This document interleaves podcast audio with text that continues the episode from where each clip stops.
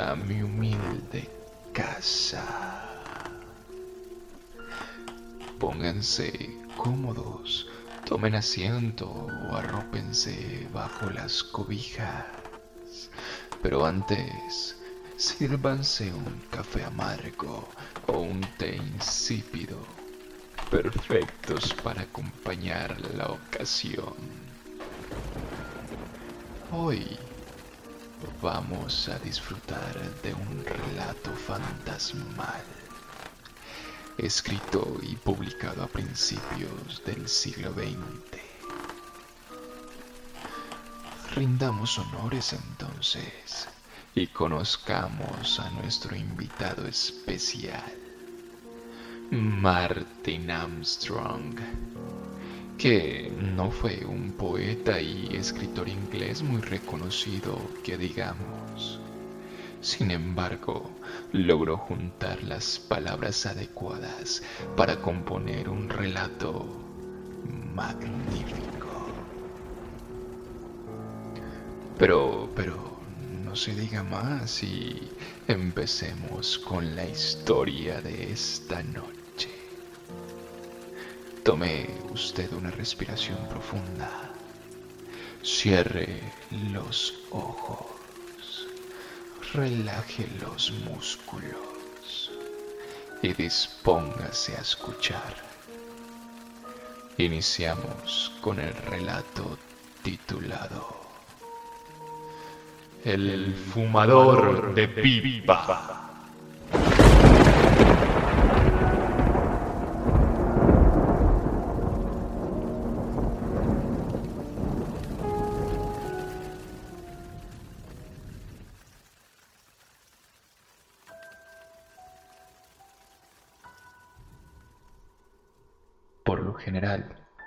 No me importa caminar bajo la lluvia pero en aquella ocasión la lluvia era torrencial y aún tenía 10 millas que recorrer. Por eso me detuve ante la primera casa, más o menos a una milla del pueblo siguiente, y miré por encima de la cancela del jardín.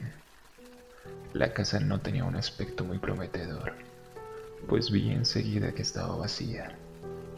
Todas las ventanas estaban cerradas y no había una sola con persiana ni visillos.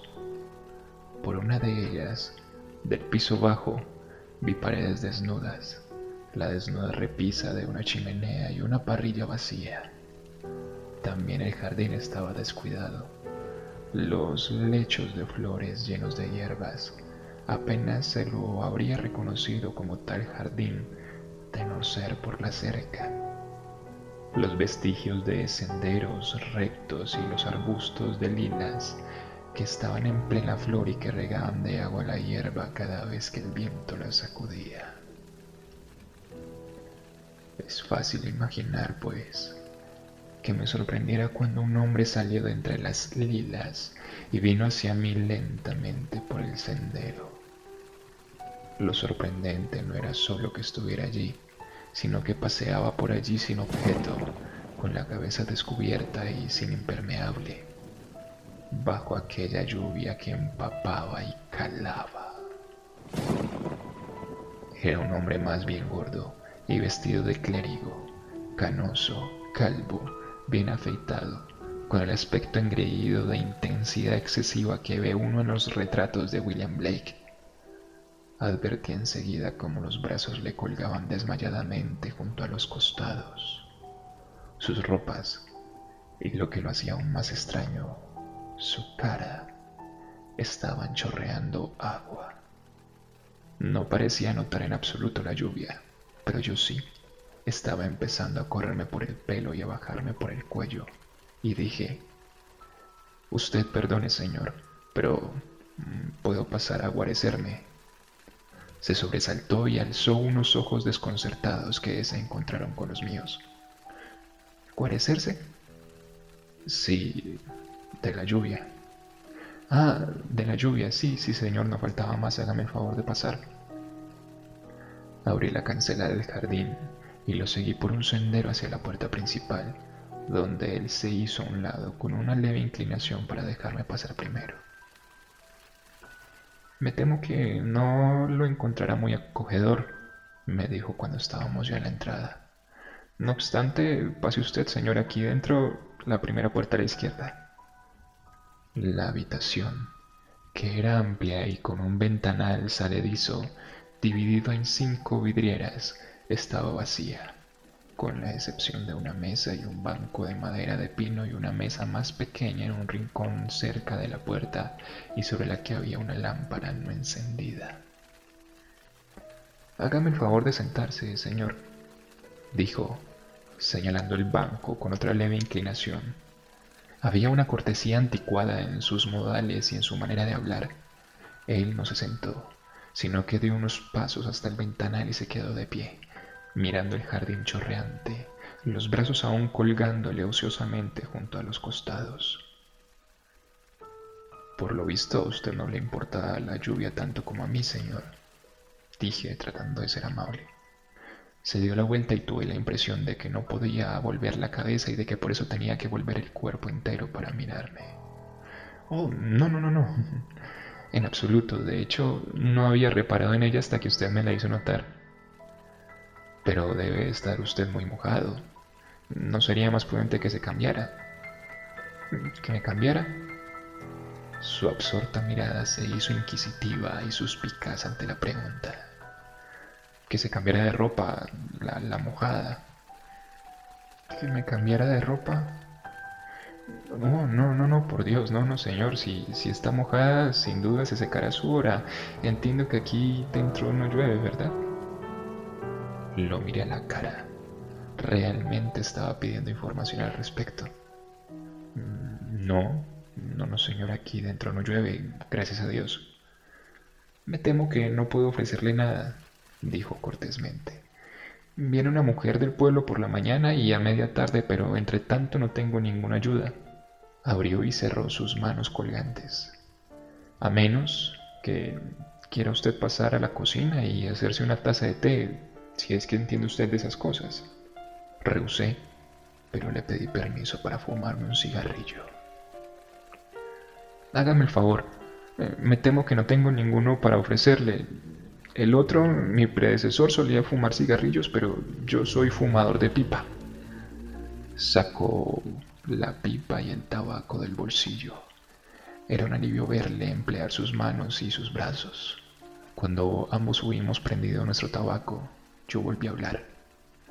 Todo el rato era consciente de que recaía sobre mí la responsabilidad de la conversación de que si yo no hubiera hablado, mi extraño anfitrión no habría hecho la menor tentativa de romper el silencio, sino que se habría limitado a permanecer de pie, con los brazos caídos junto a los costados, mirando directamente al frente, bien al jardín o bien a mí. Eché una ojeada a la desnuda habitación. Supongo que acaba usted de mudarse, ¿no? Le dije. ¿Mudarme? Se desplazó mínimamente y volvió de nuevo hacia mí su absorta mirada, intensa y desazonante. De mudarse a esta casa, quiero decir. Oh, no, no, no, no, no, por Dios, señor. Eh, llevo aquí varios años, o, mejor dicho, yo mismo llevo aquí casi un año, y el otro, mi predecesor, pasó aquí cinco años con anterioridad. sí, ahora debe hacer siete meses que murió.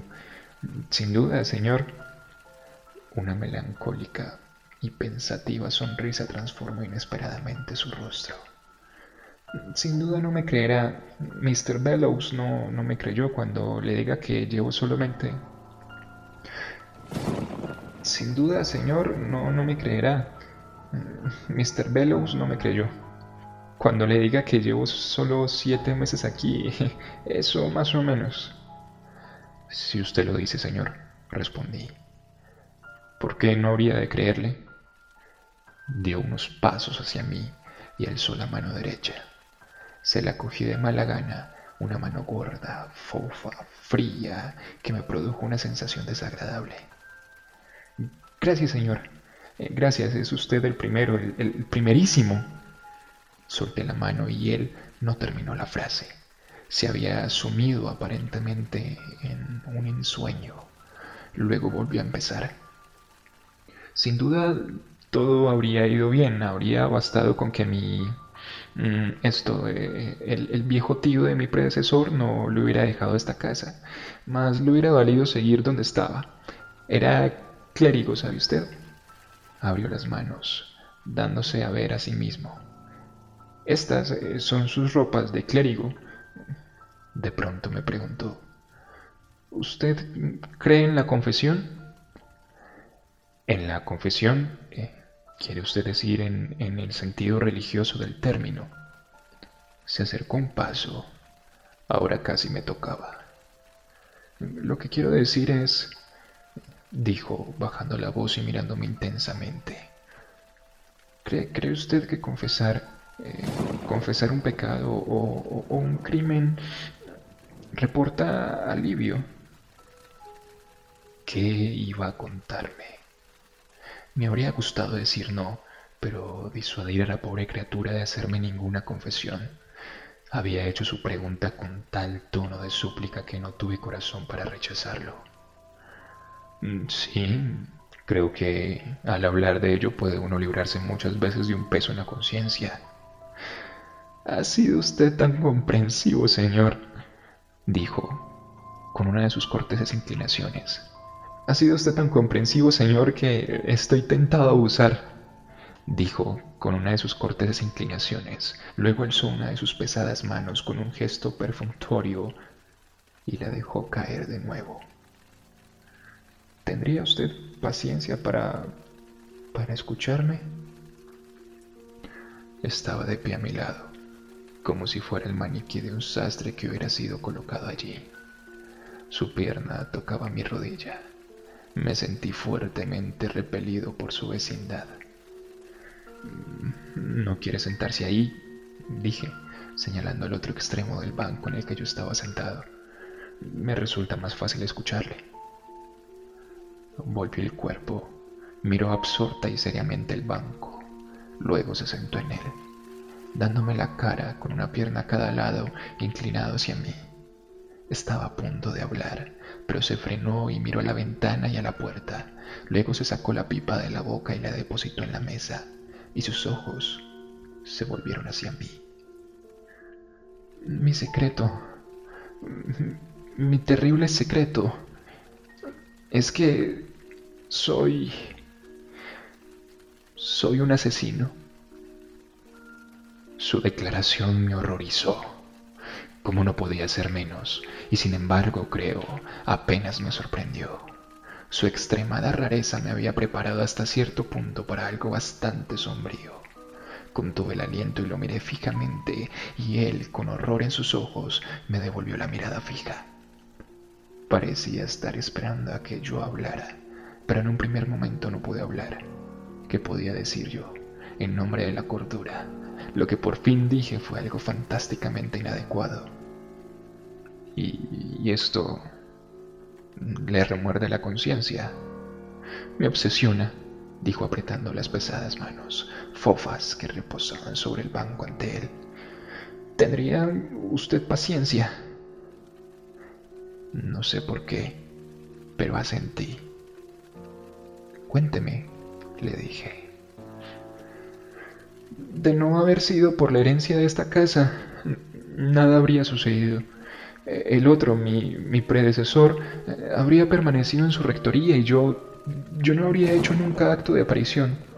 Aunque hay que reconocer que él, mi predecesor, no estaba contento en su rectoría. Se enfrentó con hostilidades, sospechas. Por eso vino a esta casa al principio. Solo a título de prueba, ya ve, le fue legada vacía, simplemente la casa, sin muebles, sin dinero, y, se vino y puso un par de cosas, esta mesa, este banco, unos cuantos utensilios de cocina, una cama plegable arriba. Quería, ya ve, quería probarla primero. Lo atraía el apartamiento de la casa, pero quería asegurarse de ella en otros sentidos. Algunas casas, ve usted, son, son seguras y otras pues no lo son. Y quería asegurarse de que esta era una casa segura antes de mudarse a ella. Hizo una pausa y luego dijo con mucha seriedad. Permítame aconsejarle, amigo mío, que siempre haga eso cuando considere la posibilidad de mudarse a una casa desconocida, porque algunas casas muy inseguras. Yo asentí. Ya le creo, dije. Paredes húmedas, mal alcantarillado y, demás, ¿no?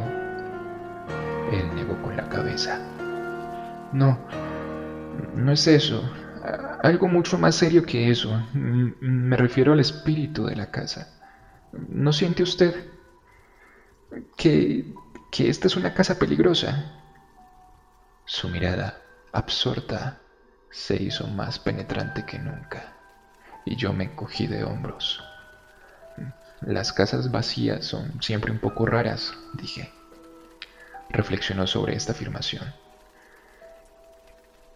¿Y, y ha notado usted la rareza de esta? Sentí en efecto al hacerme la pregunta que la casa era rara. Pero era la rareza de él, lo sabía perfectamente, y las sombrías insinuaciones de su charla lo que la hacían rara y respondí, no es más rara que otras casas vacías, señor. Me miró con incredulidad. Extraño, e, extraño que no lo sienta usted. Aunque bien es verdad que, que el otro, mi predecesor, no, no lo sintió al principio, ni siquiera esta habitación, porque esta habitación, señor, es la habitación peligrosa. Ni siquiera esta habitación le pareció extraña al principio, no pese a que hay en ella una cosa muy curiosa. Si hubiera hecho bien, habría puesto fin a la conversación y me habría marchado, pues la charla y el comportamiento del viejo me estaban haciendo sentir cada vez más incómodo. Pero no hacía bien. Estaba lloviendo con más fuerza que nunca y se estaba poniendo muy oscuro. Evidentemente estábamos en medio de una tormenta. El viejo se levantó del banco me, parece que ahora puedo mostrarle. Eh, esa cosa curiosa de la habitación mm, solo se ve después de que ha oscurecido, pero me parece que ya está lo bastante oscuro. Se acercó a la mesita del rincón y se puso a encender la lámpara. Cuando estuvo encendida y él hubo vuelto en su lugar el globo de cristal esmerilado, la llevó a la mesa más grande y la colocó a mi izquierda. Ahora me dijo, siéntese a, la mesa del frente. Y así lo hice. Ante mí, al otro lado de la habitación desnuda, se hallaba el ventanal saledizo con sus cinco vidrieras y sin visillos. Ahora está usted sentado, dijo, posando una pesada mano sobre mi hombro, donde el otro, mi predecesor, solía sentarse para sus comidas. No pude reprimir un respingo, ni resistir el impulso de volverme a mirarle. Me resultaba molesto tenerlo de pie a mi lado, detrás de mí, fuera de mi vista. Pareció sorprendido. No, no se alarme, señor. Hágame el favor. Vuélvase y, y dígame lo que ve.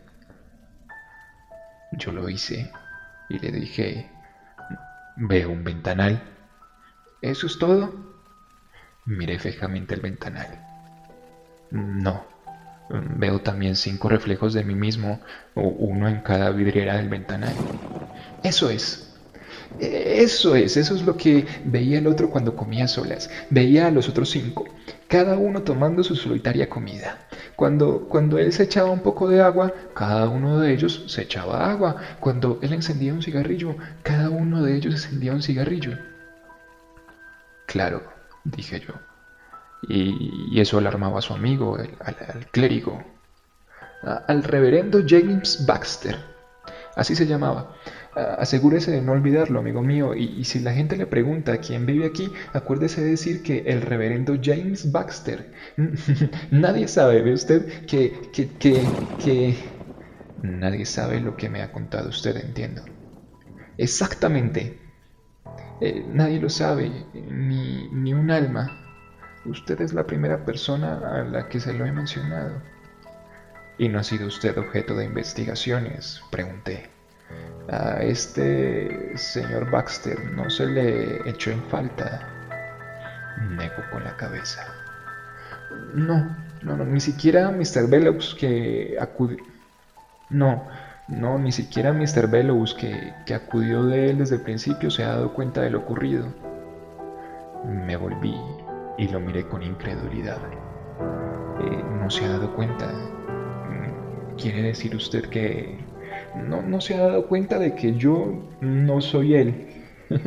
Ve usted, éramos muy parecidos. Así es, tremendamente parecidos. Antes de que se vaya, puedo enseñarle una fotografía suya y, verá usted mismo que somos muy parecidos. Ahora, decidí que con la lluvia o sin ella me iba a ir. No parecía haber mucho motivo, aparte de la lluvia, para mi permanencia allí, y me puse de pie. Bien, señor, no puedo sino esperar que sienta usted el beneficio de haber aliviado su conciencia de... de su secreto. El viejo caballero se puso muy agitado. Cerraba y abría sus manos fofas. No, pero, pero, pero no debe de irse aún. Usted no ha escuchado ni la mitad, no ha oído usted cómo ocurrió. Yo, yo esperaba, señora, ha sido usted muy amable, que, que tendría paciencia y amabilidad para, para... Volví a sentarme en el banco. No faltaba más, dije. Si tiene usted más que decir, Sí, acaba de decirle. ¿Verdad que le he dicho, prosiguió el viejo, que yo, que el otro, que, mi predecesor solía sentarse aquí durante sus comidas y veía a, sus otros cinco yo imitándolo? Cuando él encendía su cigarrillo, veía otros cinco cigarrillos encenderse simultáneamente. Naturalmente, dije yo. Sí, sí, naturalmente. Todo era enteramente natural hasta... hasta una noche. Una noche terrible. Se interrumpió y me miró fijamente con horror en sus ojos. Y entonces le pregunté. Entonces ocurrió algo algo extraño, algo horroroso. Cuando él, mi predecesor, hubo encendido su cigarrillo mirando a aquellos otros yo, como siempre hacía, vio que uno de ellos, el de más a la izquierda, había encendido no un cigarrillo, sino una pipa. Me eché a reír. oh, señor, por favor, vamos, vamos, por favor, póngase serio. El viejo se retorció las manos lleno de agitación. Es, es cómico, lo sé, pero, pero también es terrible. ¿Qué habría pensado usted si, si lo hubiera visto efectivamente con, con sus propios ojos? ¿Acaso no se habría quedado espantado? Sí, dije. Sí, sí, efectivamente hubiera ocurrido. Si, si hubiera visto una cosa así, realmente, desde luego, me habría quedado espantado. Bien, pues ocurrió. No había error posible al respecto. Era, era espantoso, era era horrible. Había tanto horror en su voz como si él mismo lo hubiera visto efectivamente. Pero, pero querido señor mío, le dije, usted solo, solo cuenta con la palabra de Mr. Mr. Baxter. Me miró con fijeza, sus ojos resplandecientes de convicción. Yo sé qué ocurrió, lo sé con mucha mayor certeza que si lo hubiera visto.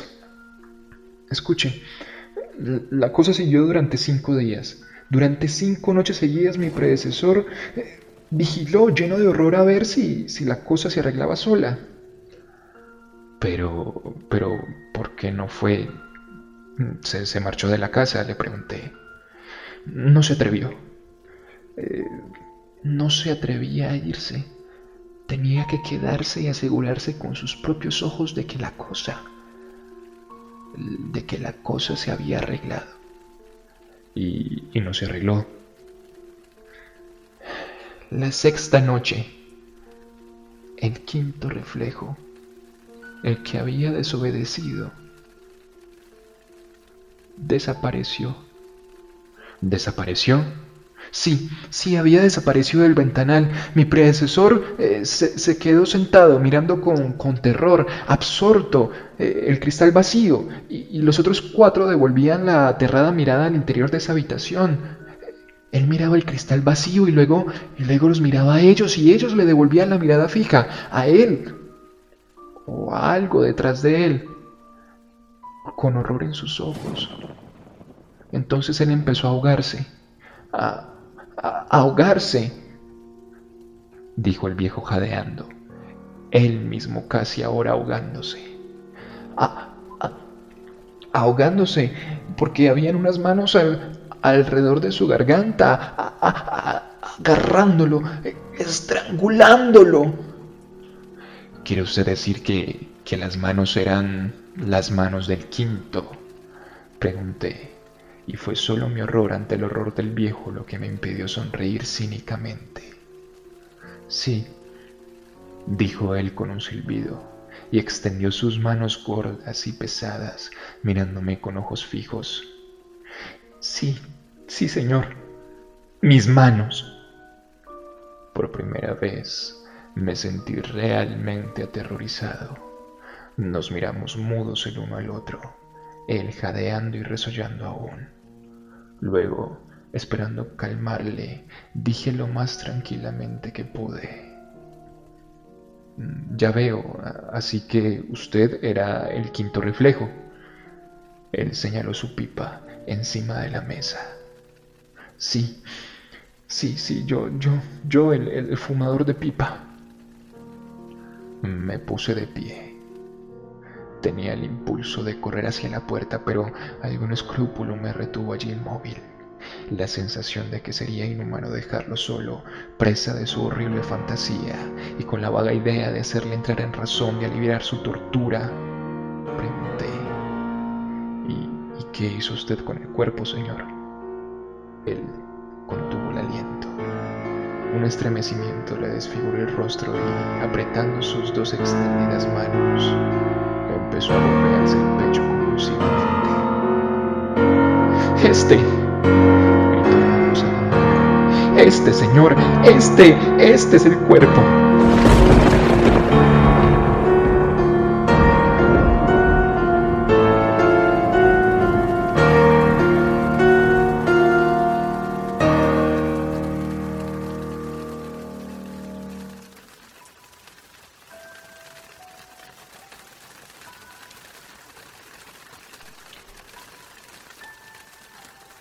¿Qué tal? ¿Qué tal? ¿Qué tal? ¿Qué tenemos aquí? ¿Un loco desquiciado o un fantasma descarriado? Lo único que nos queda claro es que no podemos confiar ni en nuestro reflejo.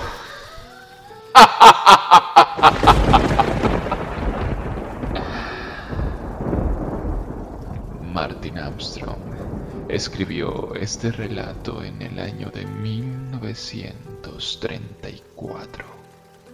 Lo publicó en su libro El milagro del general Boomtop y a pesar de su prolífica producción literaria, la historia que acabamos de escuchar fue la única que le dio reconocimiento.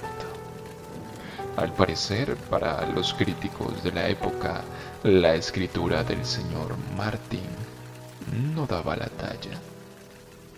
Pero es evidente entender por qué el fumador de pipa se convirtió en un texto representativo de los cuentos de terror citado una y otra vez en diversas antologías. Y por supuesto, hay que agradecer profundamente al señor Armstrong por habernos deleitado con tan fantasmal historia. Espero entonces que haya sido de su agrado el cuento de esta noche. Ya saben dónde queda la salida. Pueden seguir con su vida normal. Yo simplemente me retiro a mis aposentos. Adiós, mis amigos nocturnos, y buena noche.